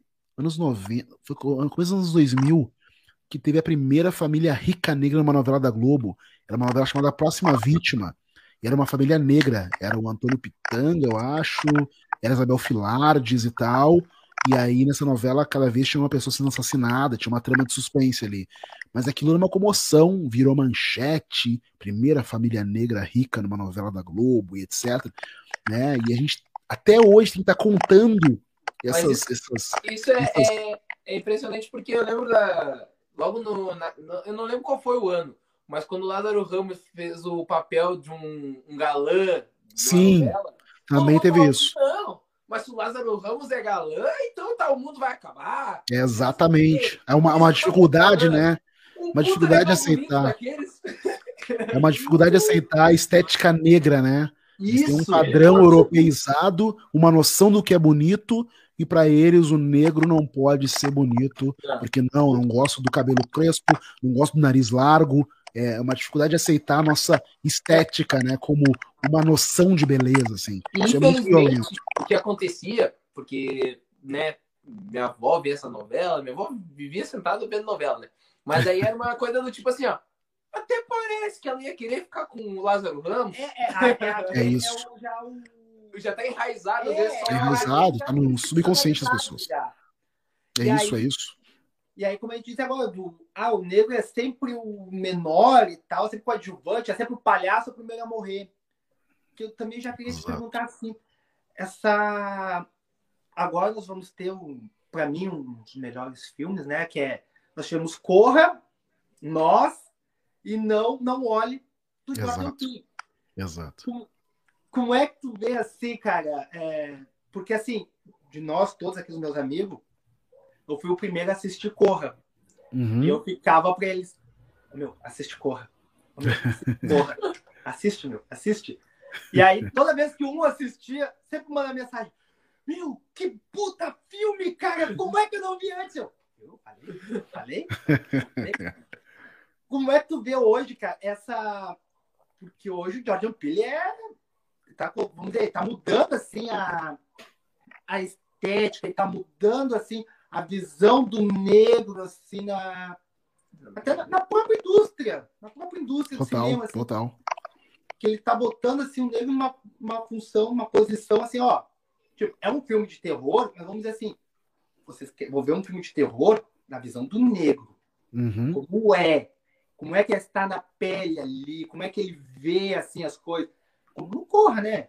Hoje eu digo, eu não fico em ambiente que tem muita gente branca. não, eu não sei. Como é que tu vê isso, assim, cara? Como é que tu viu, assim, essa, essa transformação que ele está fazendo? Cara, eu sou um fã absurdo do Jordan Peele. O cara é um gênio, não tem discussão sobre isso. Ele foi o primeiro negro a ganhar, inclusive, o Oscar de roteiro original na história. Isso é um feito gigante, porque o roteiro original no Oscar é muito, muito valorizado e com razão. O que ele faz é muito inteligente, cara. Primeiro eu preciso voltar um pouquinho e entender como o cara vai da comédia pro horror. Ele é um cara forjado na comédia, né? Tinha uma dupla clássica chamada Keenan and Peele, de uma série de sketches que passava no Comedy Central. Então ele tem uma noção de timing, que é o tempo na atuação e na criação narrativa, que é muito importante. E esse tempo, essa noção do tempo, de revelar coisa, de soltar piada, etc., ele é fundamental também no terror. Então não é, quando você sabe disso, não é surpreendente que ele também seja muito bom no terror. Porque é saber quando você revela, quando entra a trilha, quando uma coisa é mostrada, sabe? É roteiro puro, é roteiro puro, assim como é na comédia que ele fazia também. E ele tem essa inteligência de fazer algo que é puro entretenimento, ou seja, você pega um, o que é chamado de subgênero no cinema, que é o horror, que é um gênero que pouquíssimas vezes é indicado, por exemplo, nas categorias principais do Oscar, porque o Oscar favorece muito o drama realista. Terror, fantasia, entre outros, são subestimados. Só quando você faz algo que aquilo é elevado a uma arte tão superior, você faz aquilo que eu disse, que é tornar incontestável a qualidade de uma coisa. E ele faz isso. Pega um gênero que ele sabe que vai ter muita repercussão, porque apesar de ser subestimado em premiações, é um gênero com muita bilheteria sempre o terror. Só que ele subverte isso. Ele faz o chamado terror social, um terror que tem camadas para falar de algo mais importante. E esse algo mais importante que ele escolhe falar é racismo. Ele usa algo que vai ser visto por todos para falar de um tema importante que é o racismo, sem perder a mão do entretenimento, de você querer olhar se quiser aquilo de maneira superficial e ainda assim gostar. Mas quando você olha a fundo e entende, cara, tem uma mensagem profunda aqui, algo está sendo dito, uma metáfora está sendo criada e muito bem criada. Ele faz isso, é muito bem sucedido, maravilhosamente com Corra, depois com Us, com uma outra abordagem também, com questões que fazem e trazem questionamentos muito importantes. E no momento que ele se torna esse cara consagrado, ganhador de vários prêmios, né, com o primeiro filme dele sendo indicado, se não me engano, em sete categorias, que qual foi indicado, e ganhou o melhor roteiro original, ele se torna esse cara que a indústria quer. Pô, esse cara faz um filme com orçamento muito pequeno, aquilo tem um, um, uma bilheteria absurda no mundo inteiro, e tem respeito de crítica também, não só de público. Então, esse é o artista ideal, né, para a indústria. Esse cara faz o dinheiro acontecer, esse cara traz reconhecimento e respeito para a produtora que está fazendo o filme. Então, amarrou todas as pontas. E quando ele se eleva e se torna esse cara consagrado e bem visto pela indústria, ele começa a fazer algo que eu acho que é um mérito gigante dele também, que é trazer outros consigo. No momento que ele se torna um diretor, ele se torna um produtor também. Começa a produzir os filmes dele e começa a produzir outros trabalhos, séries e outras coisas tantas. Quando ele é chamado, por exemplo, pela HBO para produzir uma série chamada Lovecraft Country, ele resolve que não quer dirigir aquela série. Ele traz uma diretora jovem e negra para trazer o olhar dela para essa série. No caso de Lovecraft Country, pega a obra de um escritor notoriamente racista, que é o H.P. Lovecraft, e ele traz uma diretora jovem chamada Misha Green para dirigir e produzir e ser a showrunner daquela série. Então isso é demais, porque ele está trazendo outros olhares negros para diversas outras produções. Né? E isso é muito incrível que ele faz. Quando ele vai produzir o filme A Lenda de Candyman, ele chama uma outra diretora negra e jovem para dirigir, a Nia da Costa, que agora vai dirigir o filme dos, Mar dos Marvels na, no universo da, da Marvel. Ele está trazendo outras pessoas, outros olhares negros, para contar tramas que têm negritude sobre diversas outras óticas. E isso é demais. E agora, para mim, cara, quando eu assisto, como eu assisti o, o Não Não Olhe, ele consegue fazer quase com um fechamento de uma maneira é, sensacional, assim. Que é as pessoas que vão assistir um filme dele e acabam querendo, às vezes, ver mais do mesmo, né? Mais um filme de horror com aquela surpresa. E sem dar spoilers, esse filme, o Nope, ele é muito surpreendente. Ele traz, como a gente já pode ver pelo trailer, alguma coisa que tem a ver com ameaça alienígena. Eu assisti o filme semana passada. Só que também essa maneira que é ameaça alienígena, ele consegue corromper o clichê com que isso é apresentado nos filmes do gênero de maneira geral. Ele consegue trazer algo novo nessa ameaça alienígena. E ainda assim, lá no subtexto, né, ao trazer de novo Daniel Kaluuya como ator, é, ele consegue também trazer o subtexto racial de uma maneira muito inteligente e conectada com a história do cinema também. Então é isso que eu tenho para falar, e se eu falar qualquer coisa a mais do filme vai ser spoiler. Ele tá se superando mais uma vez. E eu fico extremamente contente com isso acontecer. E é um filme que não à toa tá recebendo extremamente críticas extremamente favoráveis. E é um filme incrível. Todo mundo precisa assistir esse filme. Ale, tu me escuta? Escuto. Ah, tá. Não, é que tava dando um, um, um, tava reverberando o som. Eu não sei se é o seu microfone ou se é alguma coisa nossa aqui da nossa aparelhagem. Aí eu queria ver se, se sei lá, se de repente fosse. Se tivesse te atrapalhando, se não estivesse nos escutando. Mas então, vamos embora. Estava escutando esse barulho o tempo inteiro, tá tendo um. Pois é, pois é, não. Né, aqui, agora parou. Pois é, agora deu uma estabilizada, não sei o que aconteceu. Mas eu queria saber de ti, Ale. Uh, tu, tu, contou, né, uh, a questão agora do, do, do, cinema e tudo mais. E eu queria. Eu sou muito fã de Pantera Negra. Para mim é o único herói que existe. Eu, meus amigos mexem comigo, não, porque não sei o que, não. Para mim só tem o Pantera Negra. Eu, é eu, eu, sei, eles mexem comigo porque eu não eu não acreditava muito nessas coisas de herói, né? Eles ah, porque tal filme vai sair, vamos ao cinema. Que, meu, o que, que eu vou ver Capitão América? O que, que eu vou ver Homem de Ferro? Quando saiu o Pantera Negra, tava eu lá. Não, vamos, vamos nesse, esse eu quero. Então, o que, que tu. A gente já teve aí, já saiu o teaser e tudo mais, né? Que a sequência que vai vir aí do Pantera Negra. O que que tu espera do que tá para vir na sequência, agora com Pantera Negra, o Wakanda Forever? Uh, tem toda uma mística de quem vai ser o novo Pantera Negra, e aí o, o namoro aparece no, no, no teaser, o, qual é que vai ser o enredo, né? O que, que tu espera desse filme que, para nós, né, comunidade negra, é, eu tô esperando novembro. Eu quero novembro para ontem já, porque eu quero estar tá lá. O que, que tu espera do, do Pantera Negra que tá para vir? Cara, eu tô indo muito de coração aberto. Já estava desde antes de lançarem o trailer do filme na San Diego Comic Con, mês passado. E porque assim, cara, eu fui muito impactado, né, pela morte do Chadwick Boseman, o ator que faz o papel do Pantera Negra. Então pensar sobre o que, que vai ser o filme era muito difícil, assim, na verdade, que é você fazer especulação sobre algo que você não sabe o que, que vai ser, né?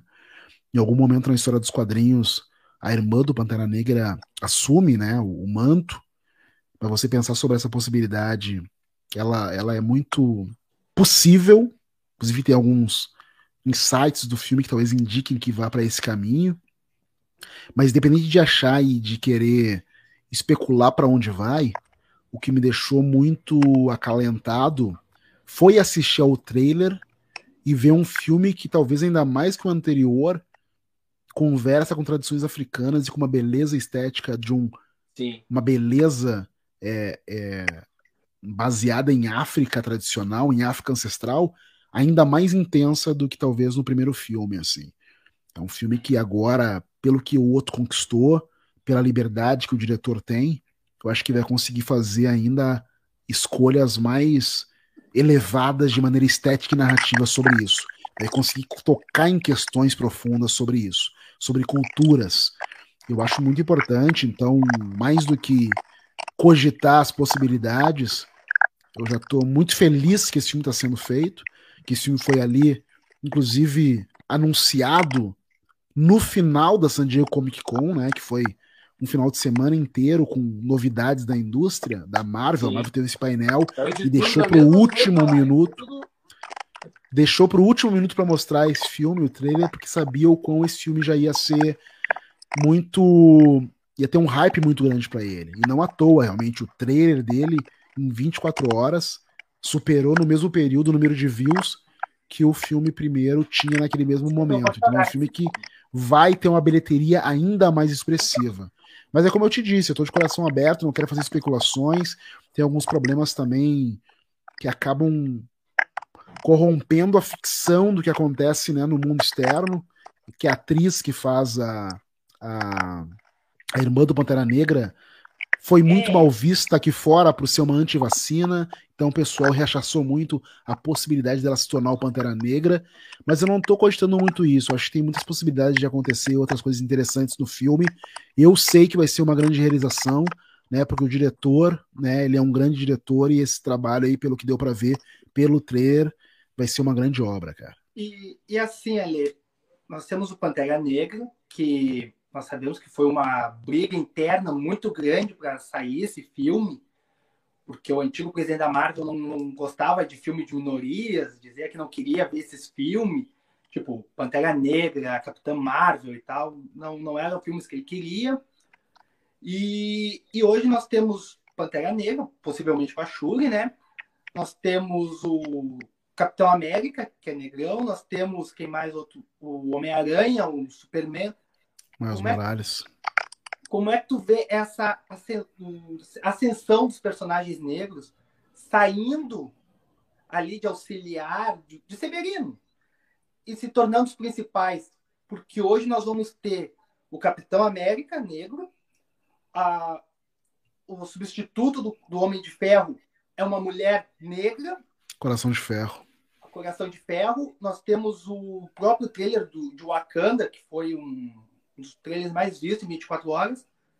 Como é que tu vê essa ascensão e, junto dessa ascensão, claro, vem o preconceito. Cara, o que acontece com a Marvel é muito fácil de explicar, porque acontece exatamente o que eu tive que explicar para um dono de universidade da Serra Gaúcha quando fiz uma campanha e na campanha era estampada por, em sua maioria, pessoas negras. Ele, sendo um cara da Serra Gaúcha, queria estampar a campanha com pessoas brancas e loiras, porque ele falou: oh, a gente tá na serra. Pessoas aqui são, né, brancas e loiras. Só que quando você mostra os números para ele, você fala: as pessoas que estão ali pagando pelo seu curso são a maioria pessoas negras, trabalhadoras que estão pagando para estudar à noite no curso. Tá aqui os fatos. Tu não tem como contestar isso. Sim. Se você contesta números e valores financeiros, você é muito burro. Só tem essa classificação para você. E eu hoje, não... mais do que no passado, a gente tem muitos dados para darem conta de como a diversidade é lucrativa. A gente vive num sistema capitalista e não só no cinema, mas também no streaming. E se vocês forem ver, as plataformas de streaming estão sendo fundamentais para trazer outras narrativas diversas, negras, indígenas, LGBTs, mexicanas e etc. Por quê? Porque tem números que comprovam a necessidade dessas pessoas se sentirem representadas, a alta audiência que esses produtos geram, consequentemente o valor que gera para as empresas e também uma imagem positiva que essas empresas ganham ao estar fazendo esse tipo de produção. Com a Marvel não ia ser diferente. A Marvel, desde sempre, no momento que ela se torna uma produtora de cinema, ela faz opções que são movidas por inteligência e por capitalismo.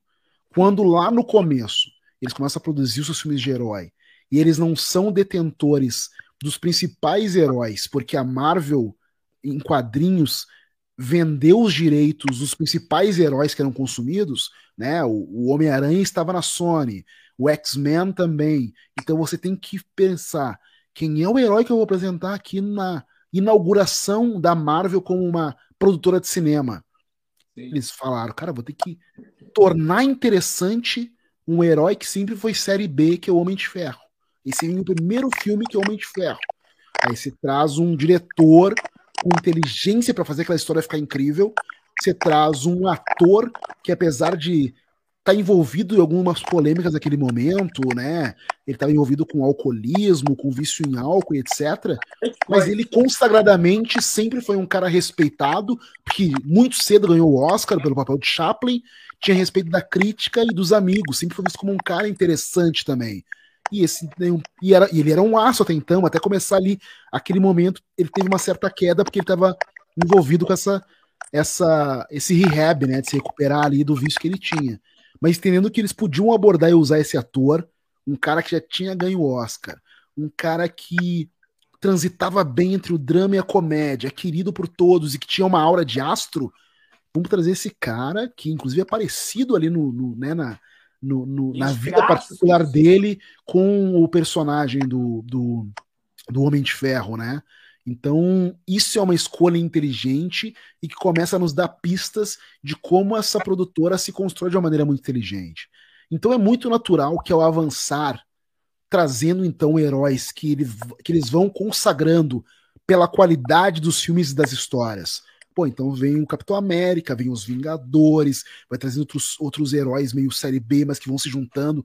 Homem-Formiga, que é Homem-Formiga, cara. Mas você vai trazendo tudo interessante, tá ligado?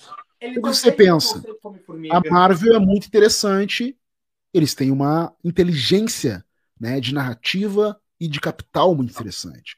Então é muito natural que eles olhem e vejam, cara, o discurso mundial é sobre inclusão, é sobre diversidade, é sobre outras narrativas, outras culturas. É muito natural que a gente traga os nossos heróis que respondem a esse apelo e vão trazendo, embutindo com naturalidade, surgindo nas tramas que faz esse abrir e fechar, né? Porque eles surgem em tramas que você tem grupos de heróis, vingadores, aí surge ali o cara que era um militar, né, na história ali da, do cinema, e que vira ali um cara que ajuda o Capitão América, que assim foi descongelado, que é o que é o que é o Gavi, que é o Falcão. Então é natural esse cara aparecer e estar tá ali junto, e assim como nos quadrinhos, ele no cinema cumpria a sina de se tornar o Capitão América no momento em que o soro né, do super soldado do outro começa a ir pro saco. E é natural que eles tragam, então, narrativas contemporâneas ligadas a isso. Né? Qual é o Brasil, qual é o país, qual é o olhar que a América tem, né? A América do Norte tem por uma cultura extremamente racista que eles enfrentam, de brutalidade policial, de contestação, de guetos, né, como acontece nos Estados Unidos. Isso acontece quando o Gavião, o Falcão se torna também o, esse herói nos quadrinhos. Pô, esse cara se torna o Falcão, o, o Capitão América, cara que representa, né, o herói que mais representa o governo dos Estados Unidos. Como é que um homem negro que tem seu corpo sempre é, exposto, sempre é, sofrendo violência, vai ser esse cara e não um loiro de olhos azuis? Então, uma trama como essa abre espaço para tanta discussão, tanta narrativa, tantas subtramas, que é muito rico e é muito é, é muito difícil você não embarcar numa dessas. Independente, porque sempre vão haver os chororôs, vai haver os haters, sempre existem. Mas a narrativa, o capital que isso gera financeiro, o buzz midiático que isso tem, são muito maiores do que a meia dúzia de nerdola chorão que quer o seu herói branco de malha apertada, entendeu? Porque porque essa, logo que saiu Sam, Sam Wilson é o novo Capitão América e tal. Ponto. Ponto. Saiu um vídeo, pegou um vídeo, e aí tinha pessoal comentando assim, ah não, ele não tem história para isso. Ah, é muito cedo para ser o Capitão América. Não tem... Cara, ele tem dois filmes praticamente com o Capitão América. Tem uma série inteira com. É, desculpa ele não ser o Capitão América.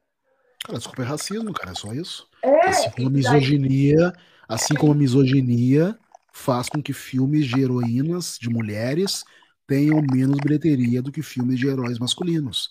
Preconceito, misoginia, isso existe. Infelizmente, a cultura nerd, a cultura é uma cultura muito tóxica em vários, vários momentos, cara. Só que tu não tem outra coisa a fazer se não enfrentar essa galera de frente. Não, vai ser assim e pronto, cara. Engole, engole seco. Sim, e é, falando já sobre racismo e heróis, sim, é, eu tenho um podcast também, eu, eu e o Douglas aqui, e teve o ano passado, né, retrasado, nós fizemos em novembro, nós fizemos assim, ah, qual personagem que tu se identificou? E eu, eu disse, ah, o personagem que eu vi, que eu me identifiquei, foi o Lanterna Verde. Porque eu tinha um corte de cabelo muito parecido com o dele. E eu sempre sofria bullying por causa do corte de cabelo da escola. Então, semana do mês ali, começo do mês, chegar o cabelo cortado, era sempre etapa na nuca, tudo. E até que aparece um herói, um dos heróis mais fortes da liga, com um corte de cabelo igual ao meu e negrão. E aí eu queria perguntar, qual foi assim o cara, assim, por exemplo, que tu viu, assim, que tu te identificou, assim, o herói, o personagem? Porque também tinha o Maluco no Pedaço também. Qual foi, assim, que tu te identificou, que tu viu, assim, que tu gostou? Pô, cara, identifiquei com ele, assim. Cara, eu acho que antes de herói, na verdade, nem foi, nem foi herói. Primeira pessoa que me identificou e foi muito. Desculpa. Muito fundamental nessa fase em que você está sofrendo a violência do racismo, você é uma criança em formação, para mim foi o Jairzinho, cara, Jair Oliveira. Ver aquela criança negra no balão mágico, num grupo que tinha só né, outras crianças brancas, num programa de grande audiência, numa posição artística ali, aquilo foi muito importante para mim. E ele era eventualmente um par romântico da Simone, depois eles viraram uma dupla musical, inclusive, gravaram um disco juntos. Aquilo ali para mim foi muito fortalecedor. E eram esses, esses exemplos que eu tinha muito, assim, muito na fase cultural, realmente. Obviamente que depois que você começa a ler quadrinhos, etc., assim como você, é demais ver um John Stewart ali, ver um Lanterna Verde Negro, você vê, né, o, o Pantera Negra, ver o Falcão, entender o Falcão e começar a ler nos quadrinhos a história dele no Harlem, o Harlem naquele momento ser uma periferia muito parecida com a periferia que a gente nasce. Então isso é muito fortalecedor, assim, sabe? E a inteligência dos criadores em fazer esses personagens acontecerem em momentos de contestação política, para explicar a luta pelos direitos civis. Isso tudo vai te forjando como pessoa, sabe? Entendendo que tem outras pessoas envolvidas numa luta parecida com a sua e numa batalha parecida com a sua. Isso é muito, muito importante, cara. Sobre o Pantera Negra, tem, um, tem uma passagem engraçada com meu sobrinho. Meu sobrinho e o irmão do Douglas. Tem varia de idade, assim, diferença de um, dois anos e um almoço de domingo, todo mundo em casa. Não, meu, vamos ver o Pantera Negra, vou botar o Pantera Negra para vocês verem. Coloquei o um filme, de repente veio os dois chorando. Então, o que aconteceu? Pantera Negra morreu. Não quero mais ver esse filme. Não quero mais ver. Não quero, não quero, troca, põe outro lá. Não, meu, olha lá. Não, Pantera Negra morreu, o outro jogou ele da cachoeira, ele não vai viver. Aí eu, não, meu, vamos lá voltamos para ver o filme. Aí ele aparece tudo. É resultado. Quando ele aparece, todo mundo na casa comemorou. Todo, eu olho a minha mãe já estava chorando. Não era a primeira vez que ela estava vendo o filme. Minha mãe chorando, minha irmã já todos os dois comemorando. Eu, eu olhei assim, cara, eles entenderam. Eles sentiram o que, que é o filme, o que, que o personagem traz. Eles sentiram, eles viram, assim, que, que é a representatividade assim dos personagens, cara, o que, que ele está trazendo. Viram assim. Aquilo ali foi uma coisa assim que eu, como é que é, eu, eu tinha um pouco de olho na minha lágrima. é, cara, como é importante, né, cara? É, o filme é, esse filme foi um acontecimento político também, um acontecimento social, né, cara? A gente viu no mundo inteiro grupos de pessoas negras locando salas para levar uma galera negra em peso, né, cara? Sim. Crianças que foram ver um herói negro pela primeira vez Isso aí é muito, muito importante. As pessoas subestimam o poder da cultura midiática de estabelecer noção de poder e de representatividade. Só que isso é fundamental, assim, cara. A gente tem estudos intelectuais, sociológicos fundamentais para entender negritude e racismo. Só que a importância da representação imagética, ela é uma coisa assim imbatível, assim, sabe? É a continuidade de uma imagem, quantidade de estereótipos, quantidade de construção de mitos, assim. E o mito do herói é um dos mitos mais fortes. Você ter a possibilidade de saber que você pode ser um herói, né? Considerando a metáfora que é ser um herói, isso é muito importante. É sobre empoderamento, sobre você saber que você pode ir além daquilo, sonhar mais do que lhe dizem que você podia sonhar, né, cara? Então o poder de você ter essas representações, né? em heróis de séries, de TV, de universo de supers, é muito, muito importante para as crianças, para a normalização da existência. Falo muito sobre normalizar a existência, cara. Que eu falo assim, eu quero que haja um momento em que eu não precise comemorar o fato de, nossa, tem 20 atores e atrizes negras indicados para o último Globo de Ouro.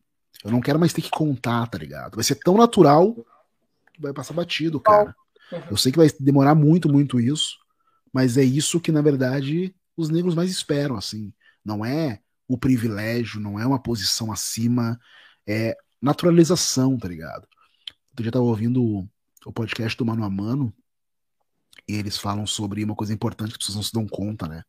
Essa contestação sobre as cotas para pessoas negras, né? As cotas que começaram nas universidades, se tornou também essa representação de ter números para as empresas conseguirem alcançar uma equidade de diversidade, então você ter aquelas conquistas e estabelecer metas, né? Por até 2025 nós vamos ter que ter no mínimo 1.500 ou sei lá 25% de pessoas negras na empresa, esse tipo de coisa que as pessoas tendem a colocar num grande saco chamado de cotas, né? E a gente, cara, não se dá conta de como as pessoas que hoje têm esses privilégios as pessoas brancas, as pessoas que realmente foram é, usurpando os espaços assim que elas colonizaram o nosso país, elas também ganharam cotas. Essas pessoas que vieram de Portugal e os seus familiares e os seus descendentes ganharam cotas daquele governo institucionalizado ali do império para ter um lote de terra, para ter um número de escravos. Elas ganharam cotas. Olha, essa aqui é a tua cota, tua terra está aqui. Elas ganharam esse privilégio. E como é que tu não perpetua isso? Como é que tu não passa adiante? Então, se você já chega com tudo ganho, você recebeu um privilégio sim naquele momento.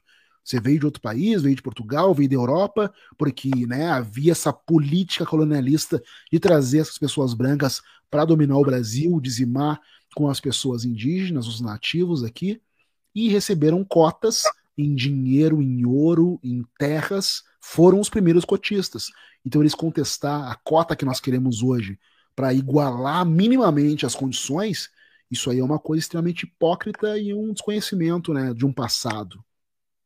É pra, no mínimo, no mínimo, deixar menos pior, assim. No mínimo, equalizar, né, cara? Buscar equalizar. Sim. Ale, queria aproveitar já para a gente começar a encaminhar o final do nosso episódio. Uh, queria, né, tu que é o cara da criação, cada, cria no trabalho, cria por hobby, cria por. Cria no banho. Tá sempre criando. Olha, tu consegue dormir? Cara, eu tenho muita dificuldade disso. A mulher sempre me fica me puxando nesse sentido. Assim, sempre, tô sempre fervilhando. Às vezes ela me olha, eu tô quieto, ela, tua cabeça tá mil, né? Tá pensando não sei o que, né? Tô sempre com um projeto, uma coisa em É, e agora eu tô lançando uma empresa, né, Olha cara? Aí. Então. É isso tem... que eu queria saber, já emendando. Qual os próximos passos do Ale? Eu sei que o Ale não para nunca. Veio o livro, o livro está indo super bem. Quais os próximos passos do Ale? de dois estagiários. cara, a empresa crescendo aí, eu vou precisar de muita gente, cara.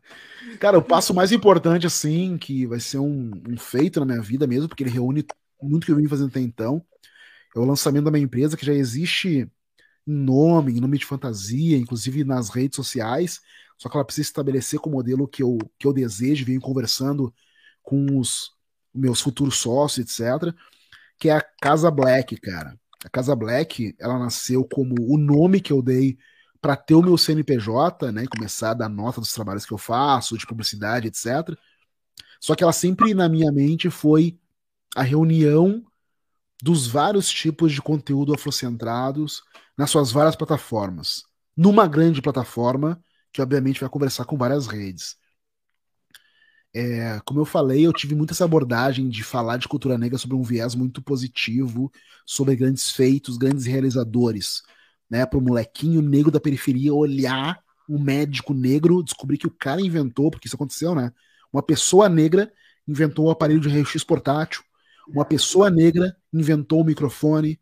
A gente tem grandes feitos que foram roubados.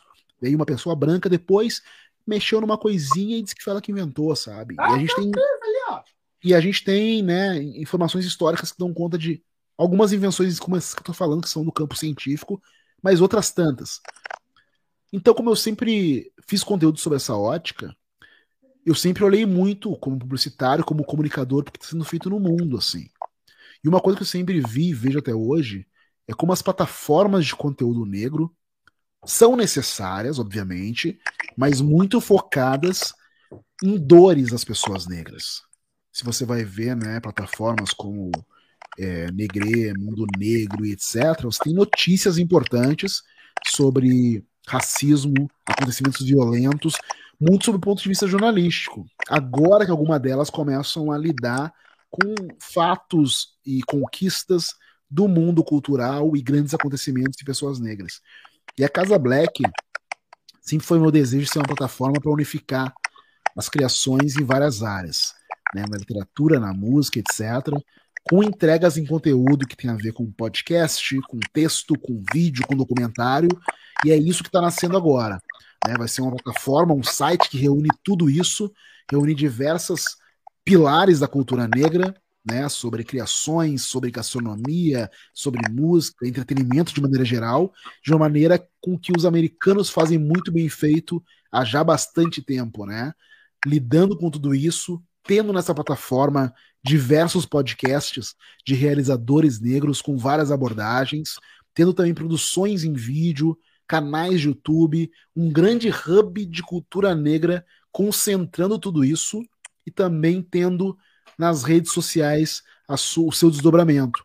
E ao mesmo tempo um lugar que vai fazer eventos presenciais também, que também vai pegar, juntar três chefes negros, por exemplo, e fazer um workshop de culinária afro numa noite, em algum lugar, onde você vai lá, come uma coisinha e ele te explica por que, que aquela comida é baseada numa comida de origem africana de tal jeito, te conta uma história, você vai ali e tal. E aí vai ter um outro evento que vai ser, sei lá, a história do samba. Aí eu convido alguém para ir lá e falar sobre a história do samba e entender isso tudo. Então a Casa Black é um grande hub de conteúdo negro que eu estou construindo muito, muito passo a passo, conversando com as pessoas, conversando com marcas para estarem junto também, e que é, o, é minha grande menina dos olhos, assim, pros, pros, pro, pro futuro muito próximo, assim. Em paralelo a isso, cara, outros produtos que eu estou rolando, assim, que já tem a, a ideia de fazer uma, um, um volume 2 do Negro Gigantes com outras pessoas negras. Eu, eu, nem li, mas eu ia cobrar. Calma, eu vi que o primeiro, já, já tenho dois. Tem uma conversa com a editora também de lançar algum livro com essa abordagem de negritude infantil, que é um desejo que eu tenho há muito tempo, de escrever livro infantil, fazer com ilustrações, etc. Então, estou pensando muito sobre isso também. E também um, um, programa né, que há de estrear no Omelete, um programa solo meu, que é um programa que a princípio vai se chamar Próximo Episódio, para falar de séries, que ele vai ser ao vivo num formato que ele vai ser com convidados, num clima de podcast ao vivo, uns quatro convidados, para no dia seguinte estar tá na plataforma para você também, se quiser, só ouvir ele. Mas a cada episódio a gente fala de séries diversas que a gente está assistindo aí. Então, esse também é um desejo muito grande, porque eu sou muito fã de séries, vejo várias ao mesmo tempo, e é muito legal poder conversar com pessoas assim. O que, que tu tá vendo aí? Porra, mas essa série aí, qual a tua série preferida das antigas? Falar de séries do momento e séries também das antigas, sabe? Mencionou agora o, esse novo quadro Melete, eu lembrei no CCXP Awards, tu, tu abriu a apresentação, né? Elegante. Diga-se de passagem, antes e depois da cerimônia. Aí o Alê, ele apresenta o prêmio da literatura, se não me engano. Isso. Ah, eu esqueci agora o nome do vencedor, mas o discurso dele, cara, me fez chorar. Eu olhei assim, pá, cara, esse é o primeiro Foi prêmio. incrível. Eu já tô chorando assim, cara. Meu, o que que eu- como é que vai ser o resto da premiação, meu? Porque o discurso dele pegou, assim. Sim. Eu, eu, literalmente, eu tava, eu tava vendo outras coisas, assim, e tu começou a ler a apresentação, e ele sobe ao palco, ele também, assim, como ele disse, eu não esperava estar aqui, e ele começa com aquele discurso, e eu, e eu começo a chorar, e eu, ah, cara, o primeiro prêmio eu tô aqui, não vou aguentar o resto da noite. É, não, foi muito, muito legal. Foi um prêmio que. E eu gosto muito disso, eu acho sempre importante falar, cara. O Omelete, isso vai muito ao encontro que a gente falou no começo, ali, há pouco tempo atrás, sobre essa questão de heróis negros vindo, heróis diversos e algumas alguns fãs tóxicos com seu chororô. O Omelete não se importa com o chororô, ele tá sendo muito correto na construção que ele faz da abordagem do que é fundamental, assim, sabe?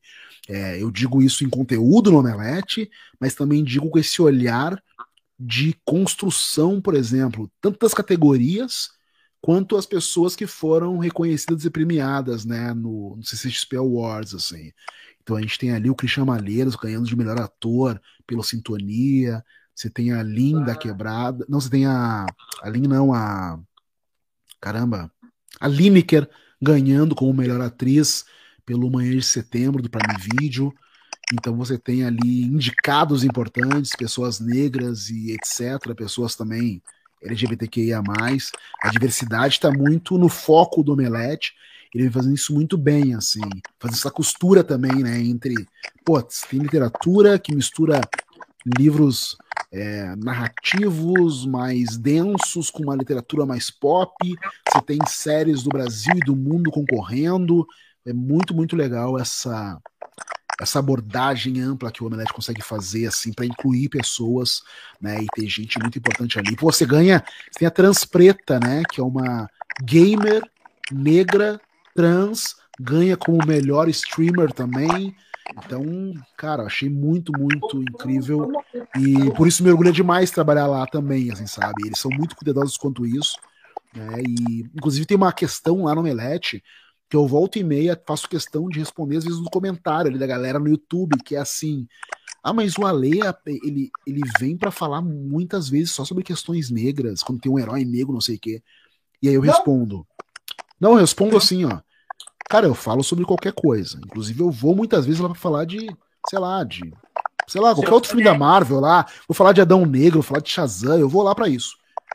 Só que o que eu gosto, o que eu amo, é falar de produções afrocentradas. Então, quando você está me vendo num programa do Omelete, para falar de uma série negra, falar de Insecure, falar de, de Lovecraft Country, falar como a gente gravou agora, eu acho que semana que vem, sobre o novo filme de Jordan Peele, é porque eu quero, tá ligado? Eu faço questão, eu falo.